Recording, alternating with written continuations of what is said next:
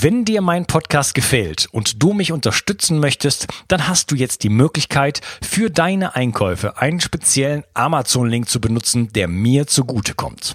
Dich kostet es zwei Mausklicks, Amazon verdient ein bisschen weniger und ich bekomme vier Prozent von deinen Einkäufen. Gehe dazu auf bio360.de slash ich helfe dem Projekt und dort findest du einen Amazon-Link und den kannst du dir in deine Lesezeichen ziehen, sodass du mich bei all deinen Einkäufen bei Amazon ein wenig unterstützt. Wie gesagt, das ist mit ein paar Mausklicks getan, kostet dich keinen Cent und mir tust du damit einen riesengroßen Gefallen. Ich danke dir und wünsche dir einen wunderschönen Tag. Ciao, dein Unkas. Bio 360. Zurück ins Leben. Komm mit mir auf eine Reise. Eine Reise zu mehr Energie und fantastischer Gesundheit. Ich möchte dir das Wissen und den Mut vermitteln, den ich gebraucht hätte, als ich ganz unten war. Dabei will ich dir helfen, wieder richtig in deine Energie zu kommen. Zurück ins Leben. Hallo ihr Lieben, das ist der dritte Teil von meinem Interview mit Professor Dr. Jörg Spitz und wir reden über Vitamin D. Hallo Jörg. Hallo Gas. Ja, wir haben ähm, im letzten Teil darüber gesprochen, wie wichtig die Sonne ist und was die Sonne noch so für uns tun kann. Und du hast gesagt, okay, das ist das, der, die beste Lösung, aber die zweitbeste Lösung ist es, Vitamin D zu supplementieren. Ähm, wie viel brauche ich denn davon? Also, wir haben aufgrund sehr eingehender laborchemischer Untersuchungen, aber auch biologischer Experimente heute ein detailliertes Wissen, was Vitamin D in den Zellen tut und wie viel man davon braucht. Früher hat man eine Zeit lang gedacht, dass für den Knochen weniger Vitamin D nötig ist wie für den übrigen Körper. Aber da haben uns Kollegen aus Hamburg eines Besseren belehrt. Und zwar haben die Leichen gefleddert. Das heißt, die haben Unfalltote untersucht und zwar ähm, Menschen, die mitten im Leben standen, also nicht alte Leute, sondern mitten im Leben standen und haben an diesen Leichen eine Knochenbiopsie vorgenommen. Eine Knochenbiopsie ist also beim Lebenden aussprachen unangenehme Geschichte und macht man also ungerne. Aber so eine Leiche sagt ja nichts mehr, also hat man da Knochenbiopsien gemacht und hat diese Biopsien, das heißt den eingefärbt oder hat die eingefärbt, diese äh, Proben, und hat den Knochenstoffwechsel auf diese Weise darstellen können und hat diesen Knochenstoffwechsel in Bezug gesetzt zu dem jeweiligen Vitamin D-Spiegel, den die Person hatte. Und da ist rausgekommen, dass unterhalb von dieser 30 Nanogramm Grenze, die ich schon erwähnt habe, dass unterhalb dieser 30 Nanogramm Grenze der Knochen nicht mehr richtig verkalkt. Man produziert also im Laufe der Zeit, wenn man weniger als 30 Nanogramm im Blut hat, produziert man morschen Knochen. Und das ist der Grund zu sagen, es gibt nicht das eine Organ ein bisschen weniger, ein bisschen mehr, sondern diese 30 Nanogramm ist das unterste, was wir brauchen. Besser wäre 40 und die bekommt man, wenn man eine Dosis von 4000 Einheiten pro 70 Kilogramm Körpergewicht, also Normalverbraucher, einnimmt. Jetzt klingt 4000 immer wahnsinnig viel. Nur wenn man diese Einheiten, von denen ich nicht weiß, warum das damals gemacht worden ist, dass man das in Einheiten rechnet. Andere Hormone werden in Nanogramm gerechnet. Wenn man diese Einheiten umrechnen würde in Nanogramm, dann kommen da mit einem Faktor 40 bei 4000 Einheiten 100 Nanogramm raus. Und das ist das, was man auch als Schilddrüsenhormon ersatzweise einnimmt. Das heißt also, die Standarddosis Vitamin D ist nichts anderes als eine Standarddosis Schilddrüsenhormon für jemanden, der zu wenig Schilddrüsenhormon hat. 4000 Einheiten pro 70 Kilogramm Körpergewicht. Und das ist ganz, ganz wichtig, dass das sich auf das Körpergewicht bezieht. Denn wenn jemand klitzeklein ist wie so ein Säugling, dann kriegt er nur 400 Einheiten. Umgekehrt, wenn jemand 150 Kilo wiegt oder mehr, dann braucht er auch die doppelte bis die dreifache Dosis. Und das wird häufig nicht berücksichtigt. Nachdem viele Menschen übergewichtig sind und die dann vielleicht nur 2000 Einheiten einnehmen, dann bleiben die weiter im Mangel. Und das ist nicht gut, denn das fettlösliche Vitamin D verschwindet im Nirvana des Fettgewebes, das die Leute haben. Also noch einmal 4000 Einheiten für jemanden, der 70 Kilogramm hat. Und man kann das dann umrechnen, wenn man kleine Kinder hat oder so, dass jeweils 1000 Einheiten einen Spiegel von etwa 10 Nanogramm bewirken.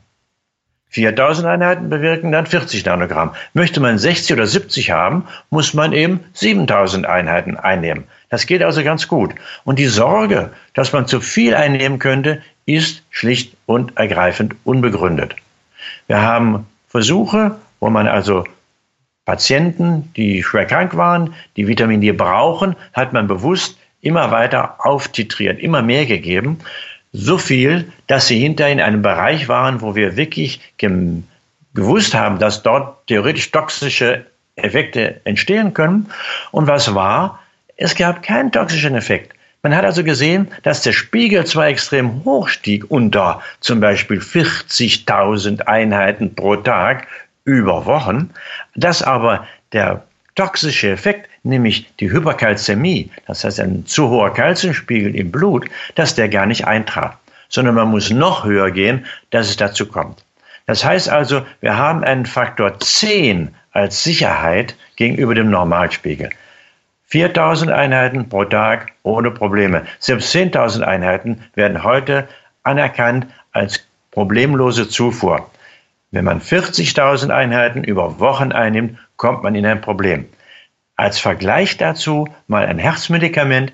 Wer ein Herzmedikament einnimmt, sonntags vergessen hat und montags sagt, ach, dann nehme ich heute zwei, der wird mit Blaulicht in die Klinik gefahren. Das heißt, da ist die doppelte Dosis schon ausreichend, ihn krank zu machen. Bei Vitamin D passiert gar nichts. Überhaupt kein Problem. Das heißt also, wir haben ein hohes Maß an Sicherheit und die wenigen Fälle, die in der Literatur beschrieben sind, wo man ein Vitamin D Intoxikation hatte, betreffen in der Regel Kinder, die aus irrtümlichen Ambitionen heraus eine Erwachsenendosis bekommen. Das geht natürlich schief. Und dann gibt es ein paar Spinner, die äh, geglaubt haben, sie seien also besonders äh, top und haben dann eben wirklich extrem hohe Dosen genommen. Oder eine Firma hat das Produkt versiebt, hat sich in der Zusammensetzung vertan und hat dann einen Faktor 1000 da drin, das ist echt passiert. Dann hat jemand im Vorfeld, bevor das äh, rauskam, das Präparat, hat er das eingenommen und dann ging es ihm schlecht und dann hat er gesagt, oh, das ist aber nicht gut, ich habe doch so ein tolles Präparat und er hat nochmal die doppelte Dose eingenommen und dann kam hinterher raus, dass sich sein Laborchef um den Faktor 1000 vertan hat. Er hat also wochenlang die tausendfache Dosis genommen und als ihm dann schlecht ging, hat er die zweitausendfache Dosis genommen und der ist dann wirklich mit einer Vitamin D-Intoxikation in der Klinik gelandet. Aber noch einmal, das sind Ausnahmefälle. Wenn jemand glaubt, dass er unter Vitamin D Vergiftungserscheinungen hat, dann soll er zum Arzt gehen und sagen, miss mein Kalziumspiegel. Das kostet 50 Cent. Also ein Apfel und ein Ei. Und wenn der Kalziumspiegel normal ist, hat er keine Probleme vom Vitamin D. Denn das Vitamin D ist nicht das Problem, sondern der sekundär veränderte Kalziumspiegel, was eben normalerweise nicht passiert.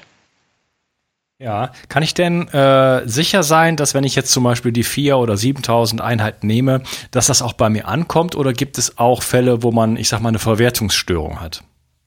Also das ist ein ganz wichtiges Thema und wir haben das mehrfach in ähm, Fachsitzungen diskutiert und ich habe früher auch immer gesagt, Kannst du einnehmen, Frühstück, kannst du Mittagessen einnehmen, ist vollkommen egal. Und dann hat einer gesagt, nee, nee, ist nicht egal. Ähm, ich habe also ein paar Fälle gehabt, wo Patienten von mir, die wirklich zuverlässig waren, äh, gesagt haben, ich habe es eingenommen. Und äh, dann haben wir gemessen, und deswegen sollte man ab und zu mal kontrollieren, nicht um die Intoxikation auszuschließen, sondern zu sehen, ob man genügend äh, hat. Also kontrolliert, und dann waren die im Keller. Und dann habe ich gefragt, wann hast du es denn eingenommen? Ja, zum Frühstück. Und was hast du gegessen? Ja, da kam dann raus, das hat man zu einem veganen Müsli, wo kein Fett drin war, runtergewirkt. Und dann wird das Vitamin D nicht resorbiert, selbst dann nicht, wenn man eine ölige Lösung hat. Ja, dieses kleine Tröpfchen Vitamin D reicht nicht aus, um die Fettresorption im Darm anzuwerfen. Da braucht man schon ein paar Gramm dazu. Also zusammen mit einem Löffel Olivenöl oder zu einer normalen Mahlzeit, dann wird das Vitamin D auch mit hohem Maße resorbiert. Was wir noch äh, als Problem haben, was auf der letzten ähm, Konferenz für menschliche Medizin rausgekommen ist. Da hat der Professor Karlberg von berichtet. 20, 25 Prozent der Menschen haben offensichtlich Schwierigkeiten, die regelrechte Dosierung, die sie haben, dann auch weiter zu verstoffwechseln, dass auch das aktive Vitamin D daraus gemacht wird. Er hat das nachgewiesen mit einer aufwendigen Labordiagnostik, die leider Gottes noch nicht verfügbar ist in der Routine, hat aber gezeigt, dass es einigen Leuten äh, nicht so gut geht äh, oder dass die Reaktion nicht so ist, wie sie sein sollte. Und es könnte sein, dass das Personen sind, die dann noch eher dazu neigen, chronische Krankheiten wie Multiple Sklerose oder Rheuma oder Schuppenflechte oder so etwas zu bekommen. Und dort haben wir jetzt in, von einem brasilianischen Arzt gelernt, dass es möglich ist, mit sehr sorgfältigen Begleitmaßnahmen diesen Menschen über dieses Defizit hinweg zu helfen mit Dosierung bis zu 100.000 und 200.000 Einheiten pro Tag. Das darf man aber nicht alleine machen, sondern muss jemand, der geschult ist, das begleiten. Aber dann hat man eine gute Chance, über dieses Defizit hinauszukommen und dann so schwere Krankheiten wie Schuppenflechte oder Multiple Sklerose positiv zu beeinflussen. Genau, das ist das sogenannte Coimbra-Protokoll. Was mich Richtig. interessiert, du hast, du hast gesagt, äh, Kalziumspiegel messen. Wie sieht es denn überhaupt mit Messung aus? Also kann ich meinen Vitamin D, D-Spiegel direkt messen oder du hast gesagt, den Kalziumspiegel messen. Wie, wie macht man das? Wie wird das, wie, wie funktioniert das am besten? Also die Vitamin D-Bestimmung im Blut ist seit 30, 40 Jahren etabliert, überhaupt kein Problem. Die behandelnden Ärzte könnten das in großem Stil tun. Sie tun es aber nicht, weil sie a über die Tragweite von Vitamin D nicht informiert sind und b, weil es in unserem bescheuerten System nicht honoriert wird. Das heißt, die Krankenkasse lastet ihm das dann als persönliche Leistung an. Da muss er hinterher Regress zahlen. Und deswegen sind die Kollegen sehr zurückhaltend. Selbst wenn man dann aber sagt, ich zahle es selber, selbst dann reicht eben häufig das Wissen nicht aus. Und dann sage ich zu meinen Zuhörern, die dann sich darüber beklagen und sagen, mein Hausarzt hat gesagt, äh, Vitamin D kann man nüchtern nicht bestimmen oder du bist jetzt krank, oder kann man nicht und so. Dann sage ich, dann da den Hausarzt nachen, geht zum nächsten Labor an der nächsten Ecke. Es gibt in fast jeder Stadt ein Labor. Und wenn man dort an die Tür klopft und sagt, hallo, hallo, ich bin der Herr Meier und ich möchte jetzt mein Vitamin D-Spiegel bestimmen lassen, dann sagen die, kommen Sie rein und nehmen Blut ab. Da zahlt man dann eben auch seine 30 Euro oder 35 Euro dafür. Und dann bekommt man von diesem Labor seinen Vitamin D-Spiegel, so wie man ihn haben möchte. Das ist also Standard. Und was sich jetzt zusätzlich noch auftut, es gibt jetzt neuere Methoden, wo man nicht mehr zum Arzt muss, sondern wo man wie die Diabetiker mit so einer kleinen Lanzette in den Finger piekst und diesen Bluttropfen dann entweder in eine Kapillare auffängt oder auf ein Filterpapier tropft und das dann ins Labor gibt und dann bekommt man von da auch den Wert. Man muss also nicht sich mit seinem Hausarzt streiten oder seinem Facharzt streiten, dass der einen das Blut abnimmt für Vitamin D. Man kommt, kommt auch so an die Werte, wenn man sie haben will. Ja, und du hast aber und, gesagt, äh, geh in die Apotheke und für 50 Cent kriegst du einen Kalziumtest. Wie geht das? Ja, das geht aber eh nicht. Dann muss man auch dann Blut abnehmen und damit Kalzium bestimmen. Nur der Kalziumtest ist eben ururalt und ähm, wird in sogenannten Autoanalysern äh, gemacht, während die Vitamin D-Bestimmung noch aufwendiger ist und von daher kostet sie 30 Euro und der Kalziumspiegel nur 50 Cent. Also äh, von daher ist das einfach aus dem Preisverhältnis heraus zu sagen, die toxische äh, Komponente ist Calcium und deswegen lasse ich nicht nochmal meinen Vitamin D-Spiegel bestimmen, unbedingt, weil es kostet mich dann wieder 30 Euro, sondern ich lasse nur den Calciumspiegel bestimmen. Wenn ich dann sehe, dass der Calciumspiegel normal ist, dann habe ich kein Problem mit meinem Vitamin D. Ja, du hast gerade so. gesagt, die toxische Komponente ist das Calcium. Vielleicht können wir da mal kurz drauf eingehen.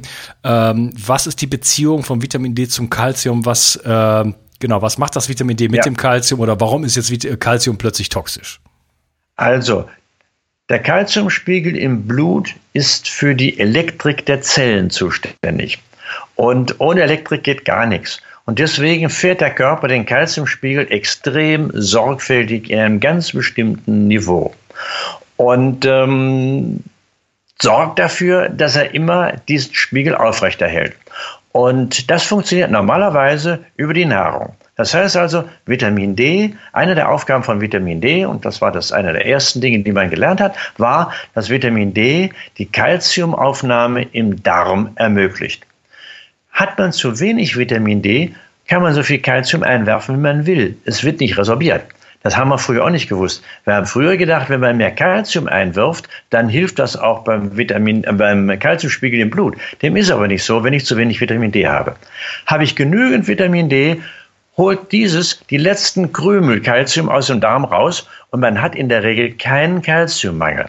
Damit sind wir also bei den Kofaktoren. Ähm, wer sich halbwegs vernünftig ernährt, hat genügend Kalzium in der Nahrung und wenn er dann einen ausreichenden Spiegel hat, wird dieses resorbiert.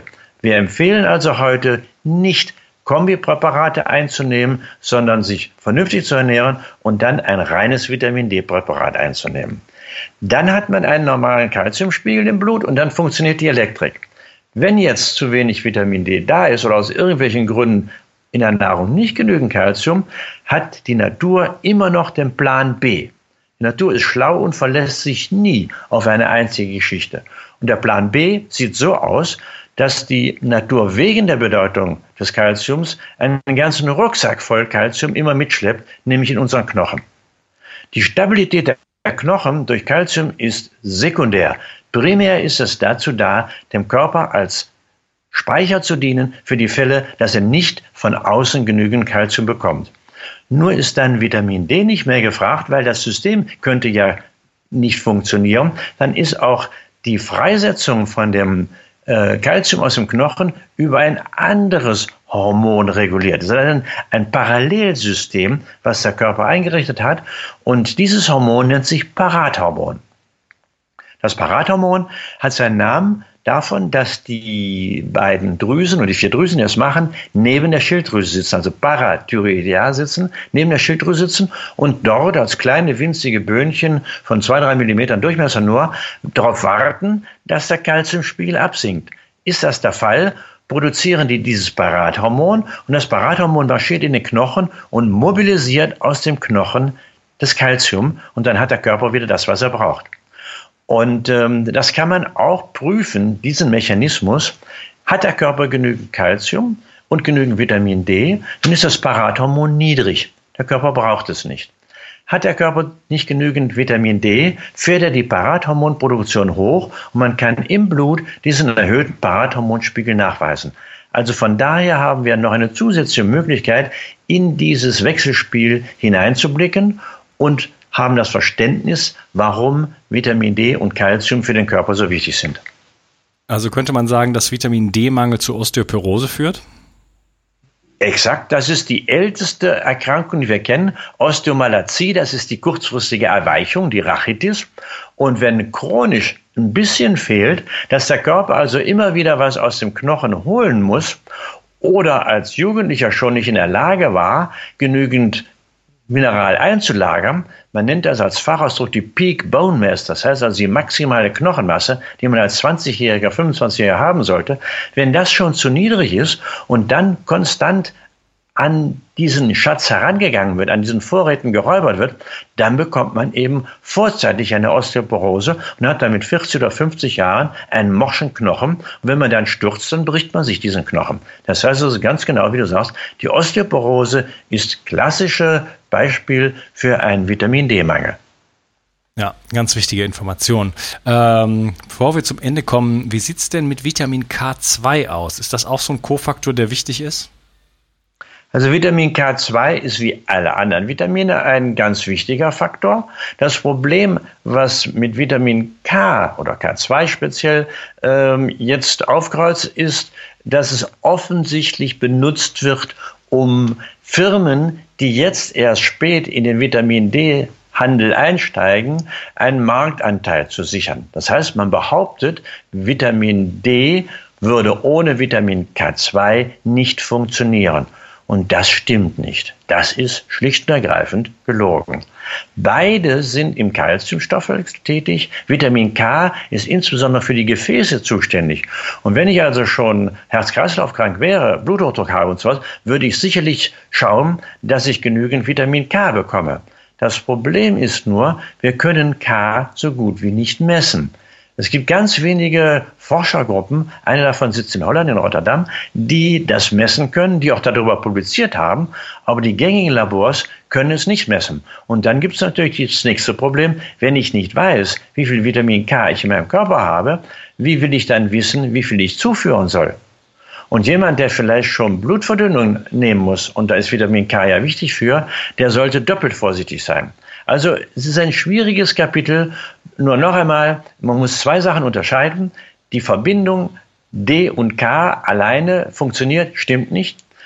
K ist zuständig für das Kalzium in den Gefäßen und von daher, wer Gefäßprobleme hat, sollte sicherlich eher was einnehmen als jemand, der keine äh, Gefäßprobleme hat. Es bleibt aber dabei, welche Dosis, ich weiß es nicht. Es kann sein, dass in fünf Jahren äh, die Sache durchgekaut ist und es heißt, es ist besser, wir machen Kombipräparat. Ähm, könnte sein, kann aber auch sein, das heißt, alles Unsinn ist nicht. Im Augenblick wissen wir es nicht. Wir wissen umgekehrt, dass der Mikrobiom, das heißt unsere Darmbakterien, auch Vitamin K herstellen können. So, und jetzt ist die Frage, was habe ich für ein Mikrobiom? Funktioniert der, funktioniert der nicht? Also ganz komplexes äh, Geschehen und da einfach zu behaupten, Vitamin D funktioniert ohne K nicht, das stimmt nicht. Was stimmt, ist, dass wir häufig einen Magnesiummangel haben und dass wir Magnesium als ganz wichtige äh, Substanz im Körper brauchen. Ganz viele Enzyme funktionieren mit Magnesium und auch Vitamin D braucht Magnesium als Kofaktor und ähm, löst, wenn wir es einnehmen, einen relativen Vitamin D-Mangel, einen relativen Magnesiummangel aus, weil wir ja die Calciumresorption fördern und dann gibt es ein Ungleichgewicht zwischen Calcium und Magnesium. Magnesium haben wir ohnehin schon zu wenig in der Nahrung, weil die Menschen nicht genügend grünes Gemüse essen. Und wenn dann eben durch die Einnahme von Vitamin D der, die Calciumresorption verbessert wird, dann haben wir einen zusätzlichen relativen Magnesiummangel und der bekommt uns nicht. Einige Leute bekriegen Wadenkrämpfe davon, die merken das dann, aber viele merken es nicht und das ist nicht gut. Also, wenn man kombinieren will, dann sollte man Vitamin D mit Magnesium kombinieren, weil dort der Mangel sehr hoch und wahrscheinlich ist und Magnesium kann man eben auch im Blut messen. Ja, okay. Also ähm, K2 äh, ist vielleicht dann besser, einfach natürlich zu sich zu nehmen. Ähm, Richtig.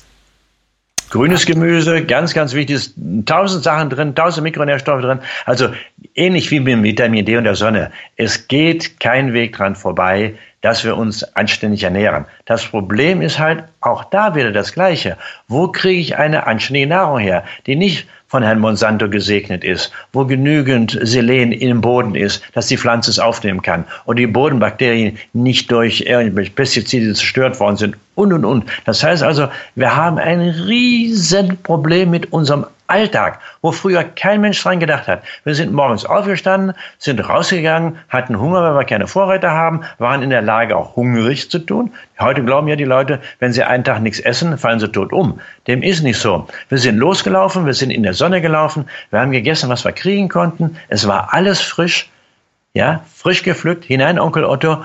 Und das war unser Alltag. Und das ist alles weg. Die Nahrung ist futsch, weil sie weiterverarbeitet ist. Die Sonne ist futsch, weil wir nicht mehr rausgehen. Und die Bewegung ist futsch, weil wir alle am Schreibtisch sitzen. Als drei elementare Faktoren. Und der vierte Faktor, der immer von mir noch mit erwähnt wird, ist, dass wir mit dieser modernen Gesellschaft auch unsere Sozialstrukturen geändert haben. Wir haben früher das Matriarchat gehabt. Das heißt, das letzte Wort haben die alten Frauen gehabt. Und das war auch gut so, weil die Männer mit der Macht nicht umgehen können. Mit Ackerbau und Viehzucht hat sich das geändert.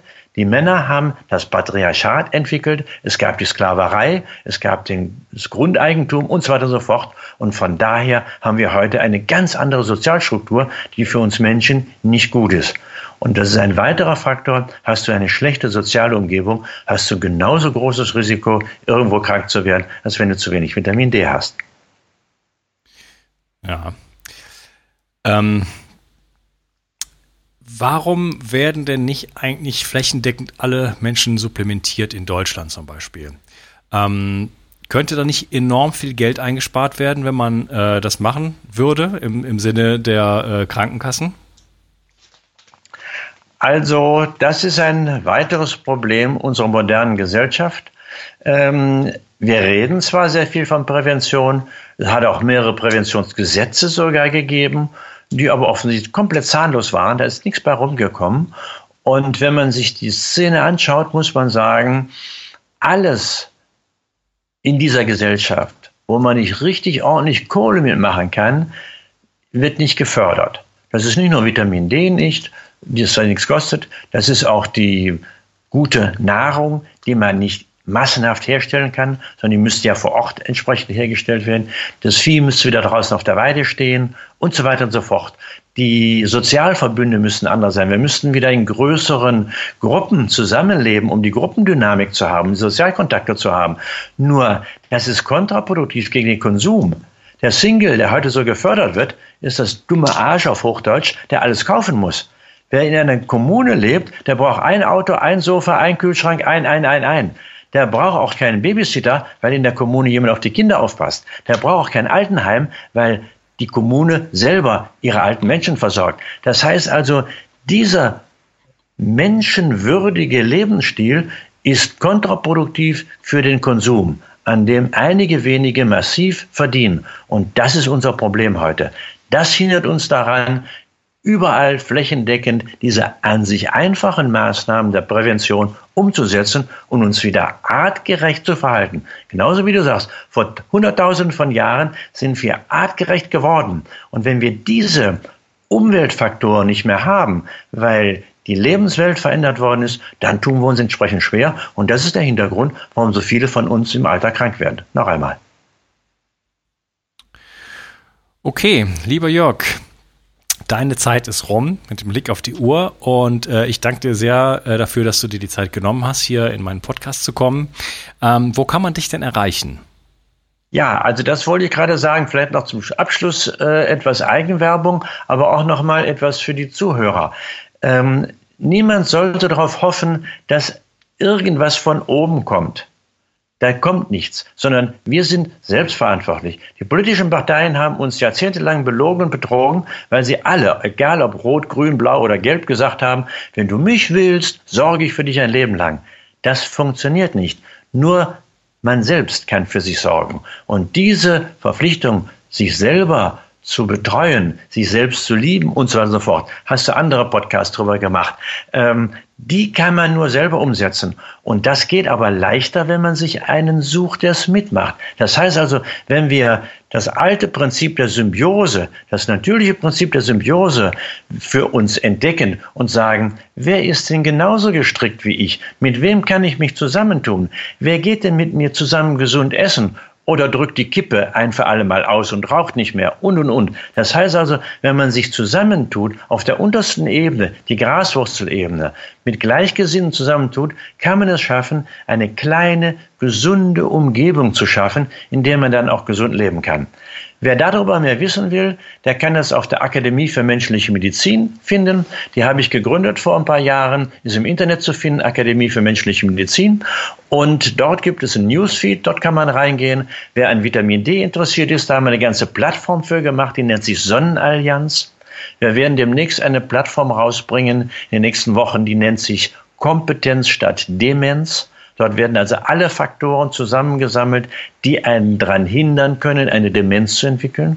Und das sind die Lebensstilfaktoren, über die wir gesprochen haben. Also niemand muss heute dement werden. Man kann dem vorbeugen, durchaus. Und dann haben wir auch nochmal zwei Plattformen für die Multiple Sklerose, wo man auch sich schlau machen kann. Das heißt also, es gibt viele, viele äh, Möglichkeiten, sich schlau zu machen. Nur noch zum Abschluss eine Warnung vor dem Internet. Man muss wissen, wen man fragt.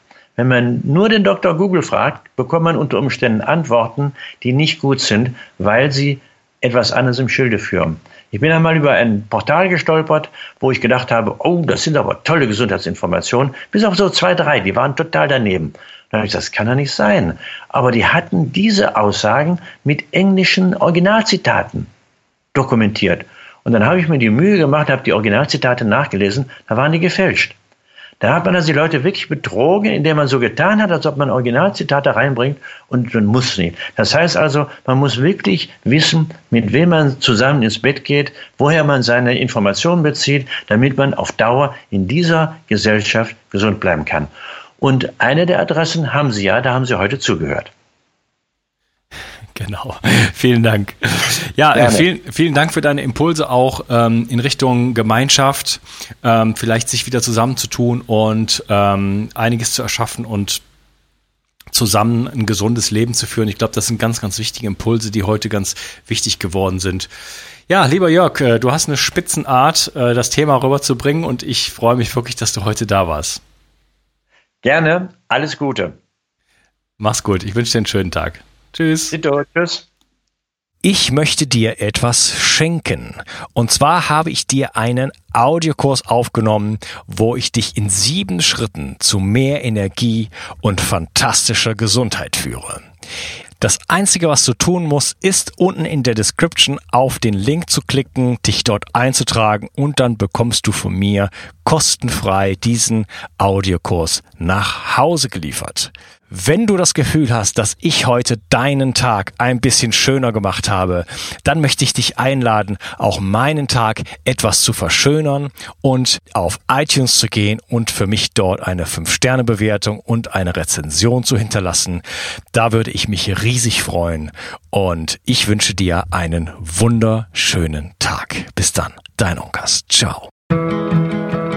Bio 360 Zurück ins Leben. Komm mit mir auf eine Reise.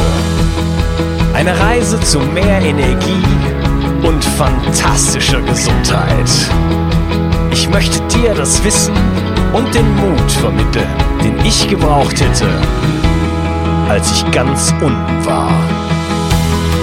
Dabei will ich dir helfen, wieder richtig in deine Energie zu kommen. Zurück ins Leben.